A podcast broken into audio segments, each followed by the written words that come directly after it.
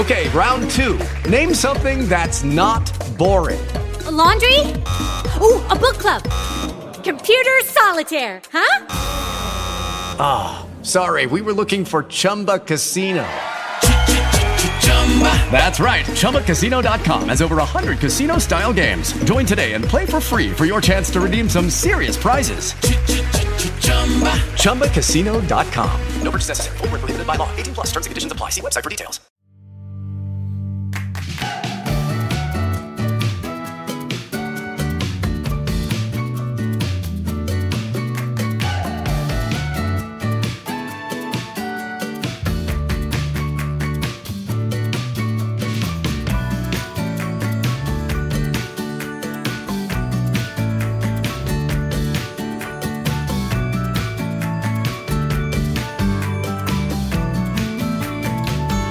Bienvenido al capítulo 17 de Eureka, un podcast de Milcar FM sobre innovación, productos y curiosidades sobre los mismos. Mi nombre es Fran Molina y si me lo permites, estaré encantado de poder compartir contigo este espacio de entretenimiento y aprendizaje. En este podcast quincenal vamos a disfrutar de muchos productos innovadores. Analizaremos el éxito de alguno de ellos y, por qué no, el fracaso de aquellos que las compañías han tratado de enterrar. Te mostraré algunos conceptos claves de la innovación y la creatividad de manera amigable. Entrevistaremos expertos en el campo de la innovación que con sus empresas han conseguido crearse un hueco en el mercado. Y además, rendiremos tributo a aquellos inventores que un día pensaron en hacer algo que cambiaría la forma de pensar de la gente. Si te pica la curiosidad, Eureka es tu podcast. ¿Deseas saber más? Eureka. Hola, ¿qué tal? Ya estamos en este capítulo 17 de Eureka. Volvemos nuevamente aquí a tratar temas relacionados con la innovación después de la pequeña polémica del, del, capítulo 16, donde hablamos del inodoro electrónico a propuesta de Nathan García. Hoy vamos a temas un poquito más serios eh, y como siempre vamos a empezar hablando de noticias y eventos recientes relacionados con la innovación. He seleccionado cuatro que me han parecido bastante interesantes y quería traerlas hoy aquí para comentarlas con todos vosotros. Y luego vamos a tratar el tema principal de este capítulo, que como habréis visto en el título, difiere un poco de todos los que hemos visto hasta la fecha. En concreto, voy a dedicar el capítulo a uno de los grandes inventores de la historia, que es Thomas Alva Edison. Es considerado uno de los mayores inventores con más de mil patentes registradas. Recordar que ya en el capítulo 2 de Eureka hablamos de la importancia de las patentes, los modelos de utilidad y la importancia de proteger la propiedad, propiedad intelectual de todos nuestros eh, inventos.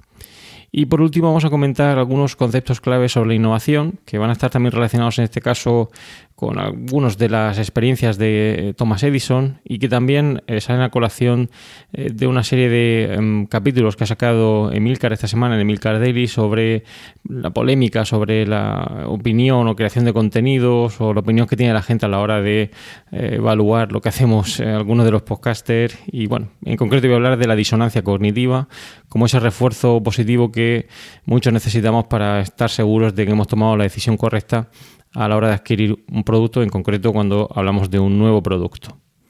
Pero pasamos ya a hablar de las noticias. Y he seleccionado cuatro, como decía antes.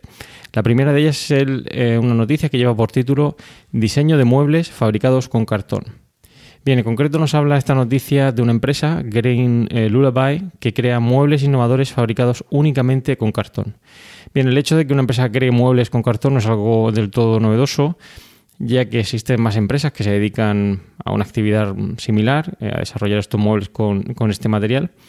Pero es curioso porque en, el artículo hace mucho hincapié en, en, los materiales y la responsabilidad social que tiene eh, la elaboración de estos muebles con cartón, ya que es mucho más respetuoso con el medio ambiente.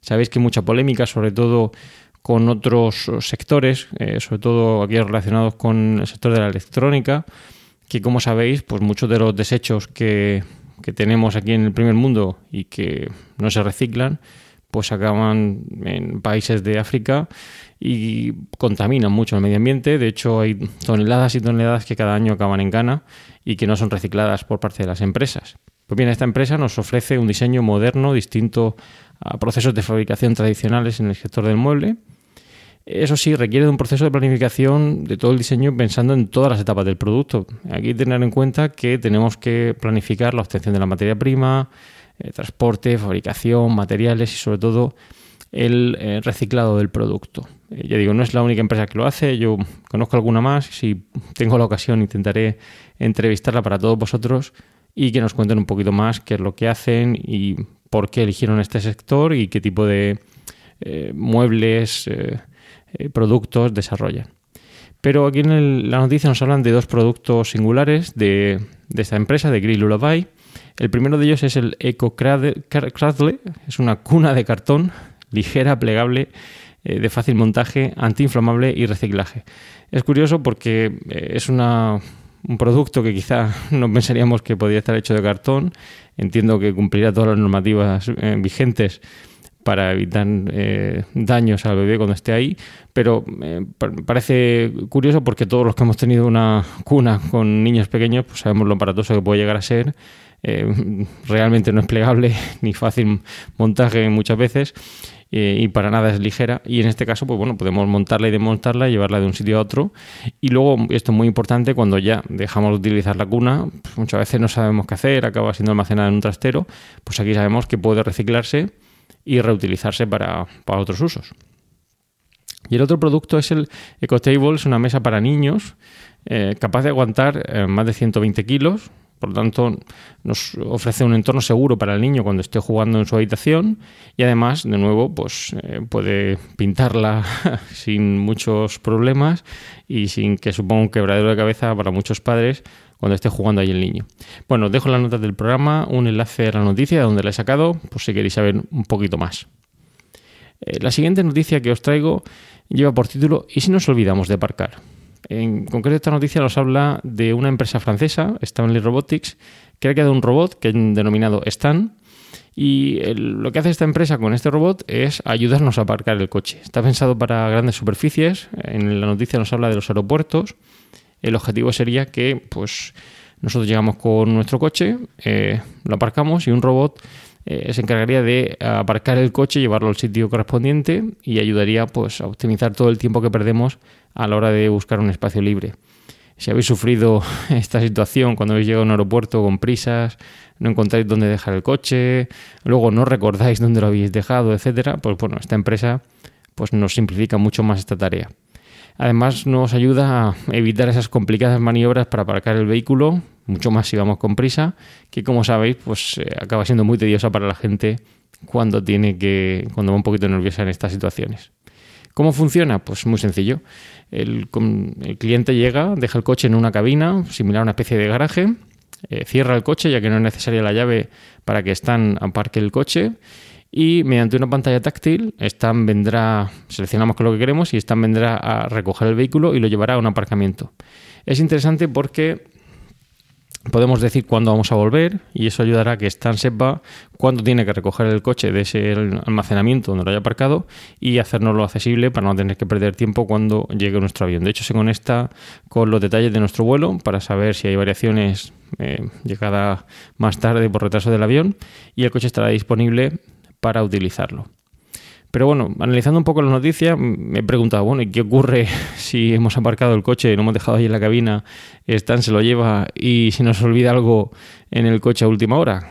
Tenemos que moverle a decir que saque el coche.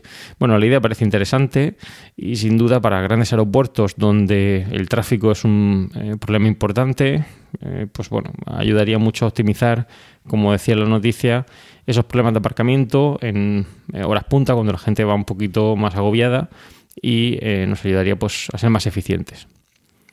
La tercera noticia que os traigo lleva por título em, eh, o nos habla de la realidad aumentada del Magic Leap como un fracaso. Es decir, ¿podrá esta empresa sobrevivir a, través de las patentes? Sabéis que esta empresa ha creado unas gafas de realidad aumentada. Hemos hablado de las gafas aquí en más de una ocasión cuando hablamos de la Google Glass, de Snapchat, etcétera.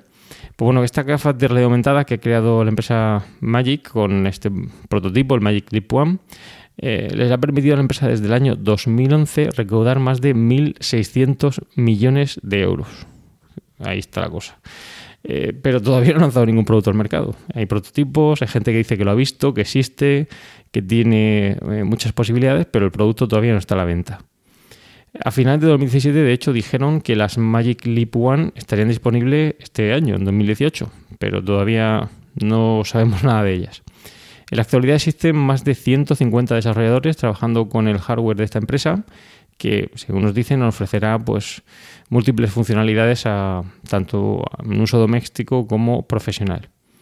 Pero existen muchas dudas sobre cómo van a funcionar realmente estas gafas, sobre cómo puede ser la utilidad que le podemos dar en entornos cotidianos del hogar y, en la oficina, y luego el precio. Eh, como siempre, el precio es una variable fundamental en el proceso de decisión de compra de cualquier consumidor y las cifras pues ya lo sitúan alrededor de 800 euros. Una cifra nada desdeñable para unas gafas que, como digo, pues todavía no está muy claro para qué nos van a servir.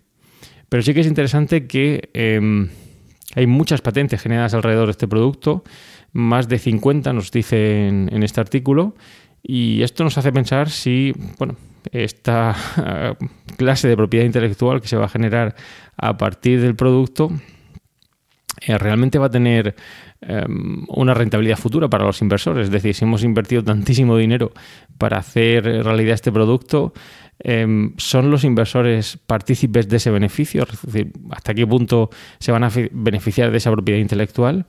Y la segunda pregunta, ¿realmente les interesa ese potencial beneficio o a cambio preferirían un beneficio a corto plazo de la venta de esas gafas? Porque realmente lo que la apuesta de estos inversores fue por las gafas, no por la propiedad intelectual que se generaba a partir de las mismas. Bueno, eh, pues algo que nos hace pensar sobre todo para todos aquellos que financian proyectos de crowdfunding, etc. Y la cuarta noticia de, que os traigo hoy aquí eh, lleva por título eh, Seno X-Ring, un anillo inteligente con llamadas, almacenamiento interno y pagos NFC. Este es otro producto que me ha llamado mucho la atención. Eh, eh, en sí el producto pues no difiere mucho de otros productos inteligentes que existen en el mercado, como los smartphones, smartwatch y otros wearables que seguro conocéis. Pero eh, si lo pensáis, muchos de estos dispositivos que utilizamos en nuestro día a día, pulseras, etcétera, coleccionan con, eh, de alguna manera, con dispositivos existentes que todos tenemos. Es decir, utilizar un reloj inteligente nos hace tener que eh, dejar de lado un reloj que podamos tener, pues, pues, un mayor valor sentimental por el hecho de que nos lo haya regalado un familiar, un amigo, etcétera. Eh, lo mismo con las eh, pulseras, ¿no? Si utilizamos un reloj, pues a veces tenemos que quitar estas pulseras, o lo mismo con las pulseras de pago NFC, etcétera. Bien, lo que nos, ofrece este, este, este, o nos describe en esta noticia es un producto alternativo, en este caso un anillo, ¿de acuerdo? Bueno, pues este anillo nos va a permitir múltiples funciones similares, como decía, a lo que hacen otros dispositivos inteligentes. En concreto nos va a permitir contestar llamadas en privado sin utilizar el móvil. Básicamente tendremos que acercar la mano eh, a la oreja, donde tengamos el anillo, y bueno, con un gesto similar a lo que sería llevarnos el móvil a la oreja, podríamos hablar. Dispone de 4 GB de memoria interna, permite realizar pagos mm, mediante su chip NFC, hace un registro básico de nuestra actividad corporal, como tradicionalmente ocurre, eh, pues bueno, latidos, etcétera nos permite realizar llamadas de emergencia sin alertar, sin alertar a la persona que nos intimida. Esto es interesante porque, bueno, al ser un producto bastante discreto, un anillo, pues podemos hacer un doble toque en ese anillo cuando veamos que vamos a tener un problema y, bueno, realizar una llamada de emergencia utilizando el teléfono móvil para poner en alerta a los servicios de emergencia. Además tiene una alarma silenciosa, si nos alejamos mucho del móvil, pues bueno, emitirá un zumbido para que olvidemos olvidarlo. Además hace toda una interpretación de gestos, si podemos mover la mano donde tengamos el anillo y esos gestos sean interpretados por este anillo y llevados posteriormente al teléfono móvil. Para aquellos que os lo preguntéis, sí, funciona con Siri y Google Assistant, por tanto también podremos darle órdenes a través del anillo y eh, guardar recordatorios, citas, etcétera. Bueno, va a salir a la venta a un precio de 279 dólares. Lo tenéis ahí en la plataforma de eh, Kickstarter para que veáis en qué consiste el producto, cómo funciona. Os recomiendo que visitéis el enlace, veáis el vídeo y bueno, ya me diréis qué, os parece. Yo creo que es un producto muy interesante. No obstante, también me genera ciertas dudas que quizá pues, a vosotros también os ocurran cuando leáis el anuncio. O las noticias, perdón. La primera de ellas la, aún se habla de la posibilidad de olvidar el móvil, pero ¿qué pasa si olvidamos un anillo? Eh, es un producto que veréis que es un poquito grueso. Hey guys, it is Ryan. I'm not sure if you know this about me, but I'm a bit of a fun fanatic when I can. I like to work, but I like fun too. It's a thing. And now the truth is out there. I can tell you about my favorite place to have fun. Chumba Casino. They have hundreds of social casino style games to choose from with new games released each week. You can play for free anytime, anywhere and each day brings a new chance to collect daily bonuses. So join me in the fun. Sign up now at ChumbaCasino.com. No purchase necessary. VGW Group. Void were prohibited by law. See terms and conditions. 18 plus. Eh, y aunque, bueno, eh, hay gente que puede estar acostumbrada a llevar anillo, pues eh, se puede resultar un poquito incómodo y puede que en alguna ocasión lo quitemos de la mano y acabemos olvidándolo. Y es un producto, como digo, cercano casi a los 300 dólares. Otra pregunta que me surge es, bueno, ¿y las tallas? Porque aquí ya no podemos regular como en una pulsera o un reloj el, el, diámetro que podamos tener en nuestra muñeca y claro, ¿cómo nos va a quedar ese anillo o cómo lo vamos a enganchar? ¿Qué ocurre si se queda un poquito más suelto? ¿Adelgazamos, engordamos? Eh, ¿Tenemos que comprar un nuevo anillo? Y luego, pues, ¿hasta qué punto es cómodo? ¿Hasta qué punto es cómodo llevar ese anillo? Como decía, no todo el mundo está acostumbrado a llevar anillos en la mano y le puede resultar un poco engorroso tener que llevar eso enganchado en el dedo. Por eso no, eh, ya digo, no quiero echar tampoco por tierra eh, la idea del producto porque me parece muy interesante, novedosa y como habréis visto si veis el vídeo, eh, resuelve bastante bien algunos de los problemas en nuestro día a día respecto a otros productos inteligentes que utilizamos y que a lo mejor pues, son menos funcionales o no nos requieren utilizar más de uno para hacer todas estas funciones.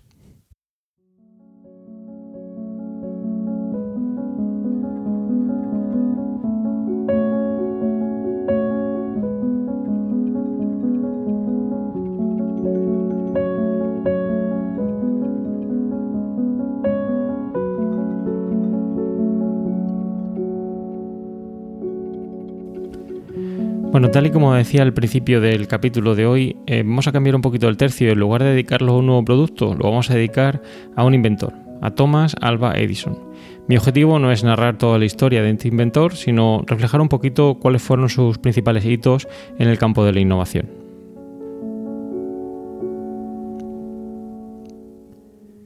De hecho, se dice que algunos de los productos eh, o inventos de Thomas Edison fueron mejoras a productos existentes. Se dice que escribió más de 3.500 cuadernos donde registró casi 1.300 patentes. Incluso se decía que trabajaba más de 20 horas al día. Bien, pero ¿quién era Thomas Alva Edison? Bueno, Thomas Edison nació el 11 de febrero de 1847 en Milán, Ohio. Su familia emigra en 1854 a Port Huron, en Michigan, y de hecho al principio, cuando iba a la escuela, se le consideraba un chico raro por sus extrañas ideas. Fue entonces cuando su madre, que era maestra de profesión, se ocupa de transmitir la curiosidad por todo lo que rodea a su hijo. A los 10 años monta su primer laboratorio en casa para realizar experimentos de química y electricidad. Más tarde, a los 12 años, empieza a vender periódicos en el tren que iba desde Port Huron a Detroit. Pero pensó que quizá era mejor crear su propio periódico, así que Thomas Edison crea su primer periódico, el Grand Trunk Herald, e instaló una pequeña prensa de segunda mano en el furgón de equipajes.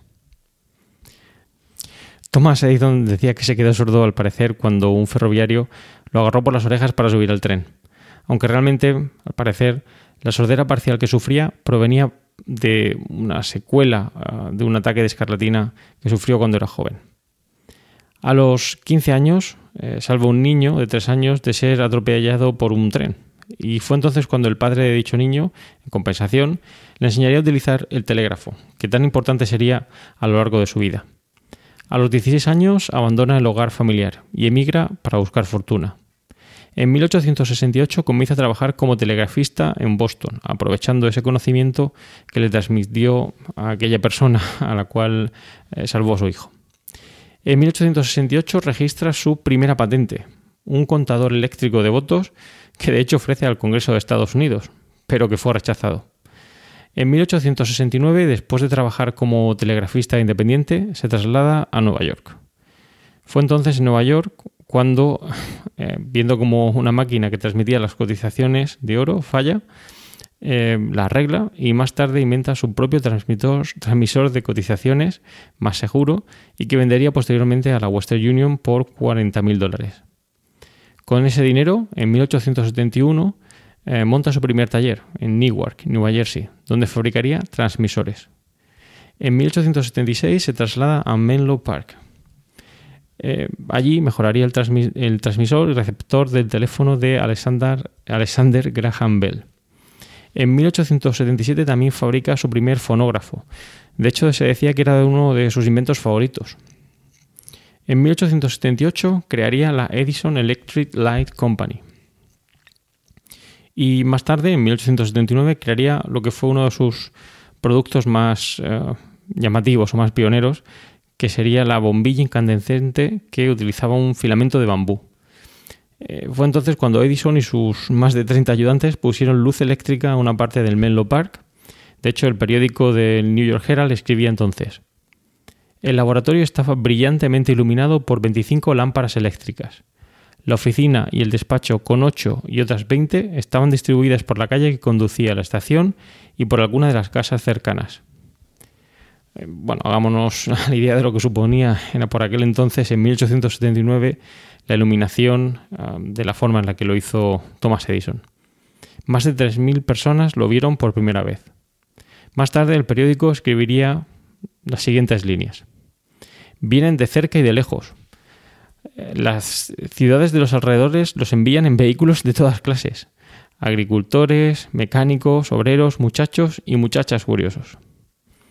En 1886 traslada su laboratorio del Menlo Park a West Orange, en Nueva Jersey. Más tarde, en 1889, se interesaría por el cinematógrafo. Primero crearía la ilusión del movimiento, proyectando velozmente imágenes, para posteriormente, gracias a unas ruedas dentadas, movería las imágenes a una velocidad eh, seleccionada. En 1894 crea el kinetoscopio, que más tarde llegaría a Europa. En 1896 presenta el vitascopio para reemplazar el kinetoscopio y competir con el cinematógrafo. Durante la Primera Guerra Mundial funda la Naval Consulting Board. Su objetivo era contrarrestar la amenaza de los submarinos en el Atlántico Norte. En 1912 Edison crea una batería para el auto arrancable del modelo T del empresario Henry Ford. De hecho, este dispositivo se ha utilizado durante varias décadas en la industria del automóvil y ya en 1931 muere, el 18 de octubre de este año, tenía entonces 84 años y de hecho tres días más tarde, el 21 de octubre, la intensidad de las luces en todo el país se reduciría en su honor. Pues como habéis visto, Thomas Edison fue un inventor muy prolífico y que creó en su momento productos que sirvieron de base a desarrollos que utilizamos en nuestra vida cotidiana hoy en día. Vamos a hacer un pequeño repaso a los principales inventos, aunque como digo son muchos, pero bueno, alguno de ellos sería la bombilla incandescente, que fue un dispositivo que eh, producía luz mediante el calentamiento de un filamento metálico al pasar la corriente eléctrica. Otro de ellos, el registrador de votos, que como dijimos, pues no tuvo mucho éxito, tenía dos botones, uno para el voto a favor y otro para el voto en contra, pero fue rechazado por el Congreso de Estados Unidos cuando Thomas Edison se lo presentó el transmisor, de cotizaciones que le sirvió en Nueva York para em, generar ese primer em, dinerillo para montar su laboratorio en Menlo Park. El fonógrafo, de hecho, dice que fue el producto que más em, tiempo dedicó y al que más ilusión le hizo, ya que permitía este dispositivo reproducir sonidos grabados. En sus formas posteriores también se llamaría gramófono o reproductor de discos. Y por último, el efecto Edison. Em, el efecto Edison señala que los metales calientes desprenden electrones y es la base para lo que más tarde sería la válvula termoiónica. ¡Eureka! Bueno, pues pasamos ya a hablar de los conceptos y terminologías eh, relacionados con la innovación que quería hablar hoy aquí, en Eureka. Esta semana, como os decía al principio del capítulo, Emilio en Emil Cardelli eh, nos hizo varias reflexiones filosóficas eh, con diferentes afirmaciones, o preguntas, mejor dicho. ¿Nos importa lo efímero? ¿Nos importan los contenidos? ¿Nos importa el que dirán? Bien, todas estas preguntas que reflejaba Emilio eh, ponen de manifiesto pues, algo que nos preocupa a muchos podcasters em, en nuestro día a día y son las opiniones em, que vierte la gente a la hora de eh, hablar o opinar en su día a día. Em, bien, un podcaster está generando contenidos, eh, en este caso en, Eureka, pues yo lo hago sobre innovaciones, historias, noticias o empresas relacionadas con el mundo de la innovación. Pero elaborar un podcast requiere de preparación, infraestructura, búsqueda de información, elaboración del guion, grabación, postproducción, subida de archivos, notas de programa. Bueno, todo eso sabe mucho Emilio, ya que se encarga de subir toda esta información que le vamos pasando uh, los mismos de la red. Bien, Emilio hacía alusión en una de sus últimas reflexiones em, en esta serie que hacía de Emil Daily sobre esa idea de si nos importa realmente el que dirán. Bien, eh, realmente decía que bueno, los consumidores eh, tratamos de reflejar o reforzar nuestra decisión de compra eh, inculcando esa elección que hemos hecho a otros consumidores para que adquieran el mismo producto que hemos adquirido nosotros y pensar que hemos hecho la mejor elección a la hora de plantearnos la compra del producto. Bien, esa disonancia cognitiva surge por un motivo fundamental. El cliente cuando se plantea la compra de un producto pasa por una serie de etapas que van desde el reconocimiento de la necesidad a ese comportamiento post-compra.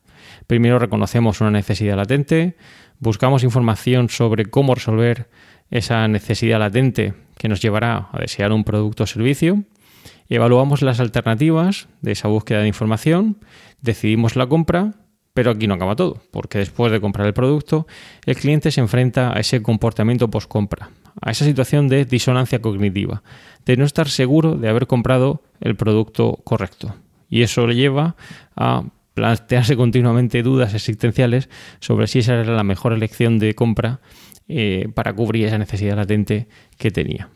Pues bien, algo similar ocurre con la gente cuando no está segura de haber realizado la mejor elección, es tratar de convencer a la gente de que el producto que adquirió era el mejor para esa necesidad latente que pueda tener ese otro consumidor. Y esto no siempre tiene por qué ser así, ya que el producto que para nosotros pueda ser ideal para cubrir esa necesidad no tiene por qué serlo para otros clientes.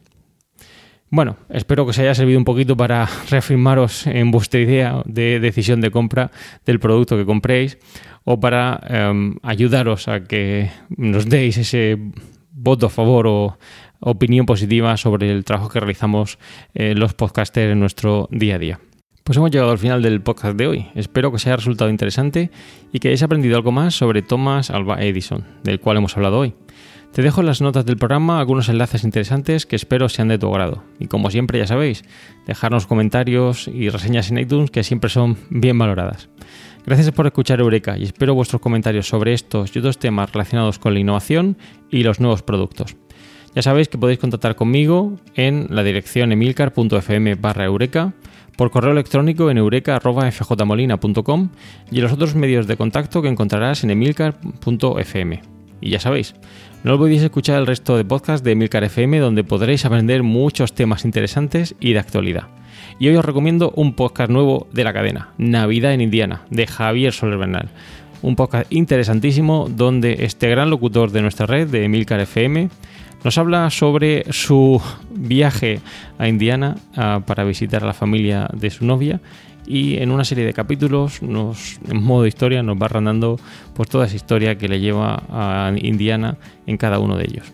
Os lo recomiendo sin duda, eh, lo tenéis como siempre en todos vuestros podcatcher y en la página web de emilcar.fm. Y como siempre, para terminar, una frase, una frase célebre. En este caso, una frase enunciada por uh, Thomas Edison, que dice así: Los que aseguran que es imposible no deberían interrumpir a los que estamos intentándolo. Muchas gracias y propicios días.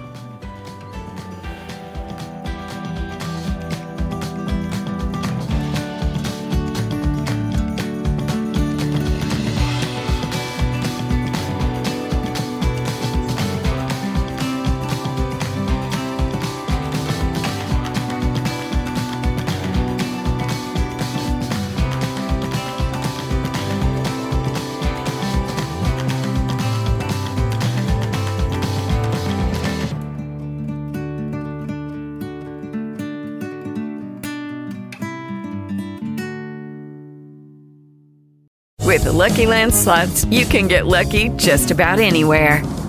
This is your captain speaking. Uh, we've got clear runway and the weather's fine, but we're just going to circle up here a while and uh, get lucky. No, no, nothing like that. It's just these cash prizes add up quick. So I suggest you sit back, keep your tray table upright, and start getting lucky. Play for free at LuckyLandSlots.com. Are you feeling lucky? No purchase necessary. Void where prohibited by law. 18 plus terms and conditions apply. See website for details.